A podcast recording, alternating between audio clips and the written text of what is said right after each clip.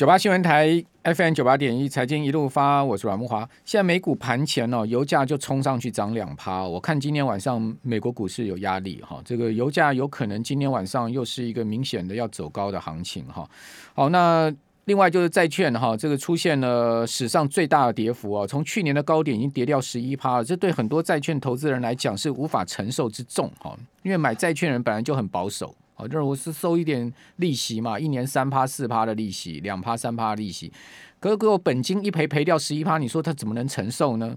哦，这个债市跌跌不休啊。哦，从去年高点起算，已经跌掉十一趴。比如说一些长债的 ETF 啊、TLT 啊，各位上去看，真的跌得非常惨了哈，真的跌得非常惨哦。这个已经创下一九九零年有记录以来最大的跌幅啊。那我们根据这个彭彭博全球综合指数，就 Bloomberg Global 呃这个 Aggregate Index 哦，从去年的高点跌了十一趴哦，这个超越原本在零八年金融海啸海啸的十点八趴的跌幅。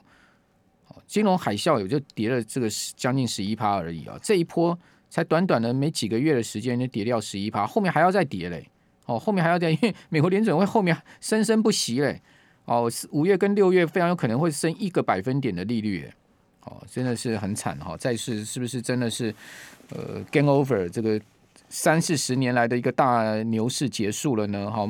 赶快来请教富邦期货研发部的资深经理曾家宏曾经理，在我们节目上，家宏你好，木华哥你好，各位九八财经呃财经台财经一路发的同志朋友大家好，好，呃曾经理请教一下，这个油价是大家现在很关注的焦点嘛？好，您觉得这个油价这一波反弹上来，它是一个反弹呢，还是一个回升呢？看起来这个多方的气势很强哎、欸，嗯，我想。刚刚呃，木华哥，你有听到一个，就是现在美国的嗯，美国电子盘是有在下跌，对，那油价有在上涨。嗯，那本周其实嗯，关于这两个，其实有两个嗯，接下来的关注的一个焦点，一个就是今天晚上八点钟的时候，保威尔会在国际银行嗯行业的会议上会发表谈话。嗯嗯，那他礼拜一的时候已经有一个比较嗯鹰派的言论，那可能有提到，就是一次可能会升息。可能会有两码的这个机会。嗯嗯。那另外一个可能影响油价的，就是在明天早上台湾时间八点的时候，是有一个北约的一个高峰会议。嗯嗯。所以市场会嗯持续聚焦这个俄罗斯跟乌克兰的这个局势，那可能会影响这个嗯相对这个油价。嗯。那油价的波动还是会取决于嗯俄罗斯跟乌克兰的进展。嗯，那我们其实有做四个的一个情境分析，那后面有机会的话可以跟大家嗯各位观众朋友再做分享。哦，谢谢宇强对我们的抖内哈，谢谢你。好，这个分享两杯星巴克。星巴克大概也快涨价了，什么东西都涨哈。谢谢您的抖内。好，那呃，您刚刚讲说这个北约的高峰会，他们是要针对这次乌俄的情势，会采取更新的制裁行动呢，还是说会有什么样的议案呢？北约高峰会跟美国应该目前都会保持他们的态度，就是北约跟美国是不会参战的。嗯。但是，嗯，北约跟嗯这个高峰会议的话，是有可能，嗯，可能会对一些经济制裁，可能也许会有一些进一步的这些事出。因为目前的话，像是嗯相关原油的话，其实可以看到在嗯这边制裁上的话，其实目前主要就是，呃，在俄罗斯这边，其实美国跟欧盟已经有限制它的出口，那也有限制，就是呃。俄罗斯的这个嗯原油对于美国跟欧盟的这个进口，那现在讨论的都是在嗯俄罗斯的这个禁运方案，不过禁运方案这边还没有取得相对的共识，但可以看到聚焦的话，其实都是在一些对于嗯像俄罗斯的制裁，尤其是跟它嗯能源这些比较相关的，那这些可能就会影响油价的波动。那北约这边可能不会有一些可能具体的进行，但是可能可以聚焦一下，就是从他的这个会议后面释出的结果，可以看一下，就是说市场目前对于这个可能经济制裁的动向，跟他们看到就是俄罗斯跟乌克兰的局势的发展。这乌俄战争已经朝向哈，这个之前大概有三个版本嘛，一个是速战速决，一个是拖久持久战，另外一个呢就是最坏的情况，当然就是您刚刚讲北约跟美国。这个实际也参战嘛，哈、嗯。那现在目前看来，最坏情况应该不会发生，好，但是呢，似乎是朝向那个中度严重的所以持久战的方向在走，对不对？对。这其实对，这其实对金融市场、对经济来讲是也是一个非常不好的这个版本啊。是的，那我想对于嗯股市投资的话，还是有分成短期跟中期的一个投资。嗯。那短期投资来看的话，其实，嗯，我想投资人应该都有发现，其实最近的金融市场，嗯，像是风险性资产是有出现比较回升的情形。对。那我想，嗯，市场。第一个，嗯，风险性资产回升的话，可能有几个情形可以做分析啊，因为这个是一个，嗯，从市场的恐慌有开始逐渐恢复理性的这种投资逻辑的一个转变啊。那我们观察到，嗯，几个理由，第一个就是俄罗斯目前开出的这个停战的这个，嗯，条件是比先前的缓和啊。那第一个情形，我们看到的是，在最先的时候，第一次的谈判时候，他是要求乌克兰停火。对。那嗯，对不起，最新的条件是要求乌克兰停火。那他这个讲的停火，主要是指乌东的地区。可是，在第一轮的这个谈判的时候，他是要求嗯乌克兰是去除武装。那相对于现在停火是比较缓和的。那第二个，其实嗯，他是有提到，就是在宪法里面要让乌克兰确保中立。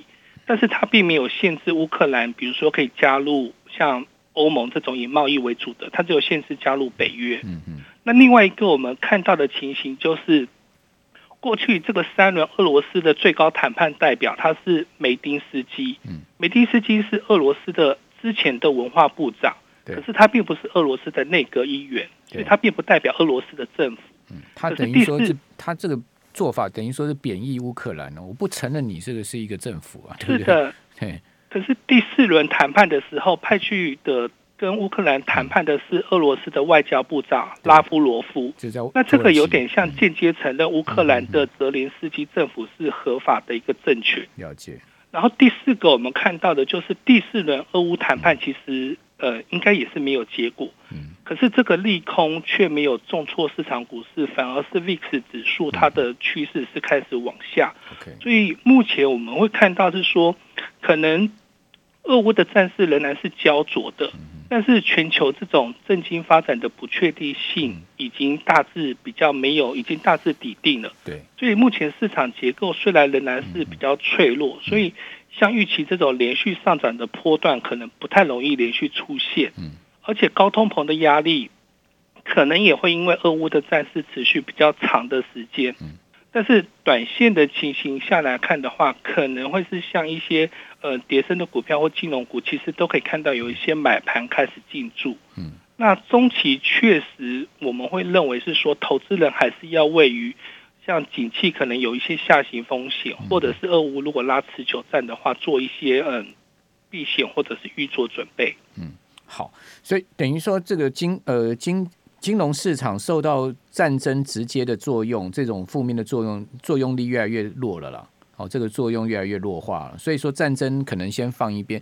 那我觉得，真正对金融市场未来长期的考验是经济吧，是企业获利吧？对，还是要回归，还要回归基本面嘛？基本面对，对啊。所以说，最近股市呃就处在这个呃战争的一个空窗，呃战争对金融市场作用力。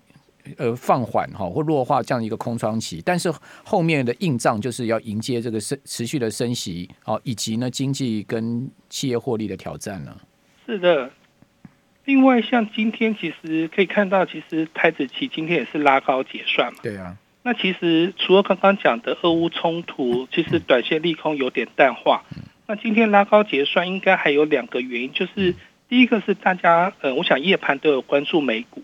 美股大概在最近嗯四五个交易日，其实它大部分都是在尾盘拉升。对，那一般在尾盘拉升的时候，代表的情形就是投资人他愿意承担这个隔夜的风险，所以他会在尾盘进场。是，所以一般我们看到，如果美股出现连续性的尾盘有拉升的情况下，也代表就是说短线的这个市场的嗯风险的承受度会比较强。嗯，另外因为现在也是今天也是三月二十三号了。那接着就是进入投信的集体做账，嗯嗯，所以可能也会有一些投信的买盘，就是布局一些像是金融股或者是跌升的一些电子股。对啊，今年金融股特别强啊。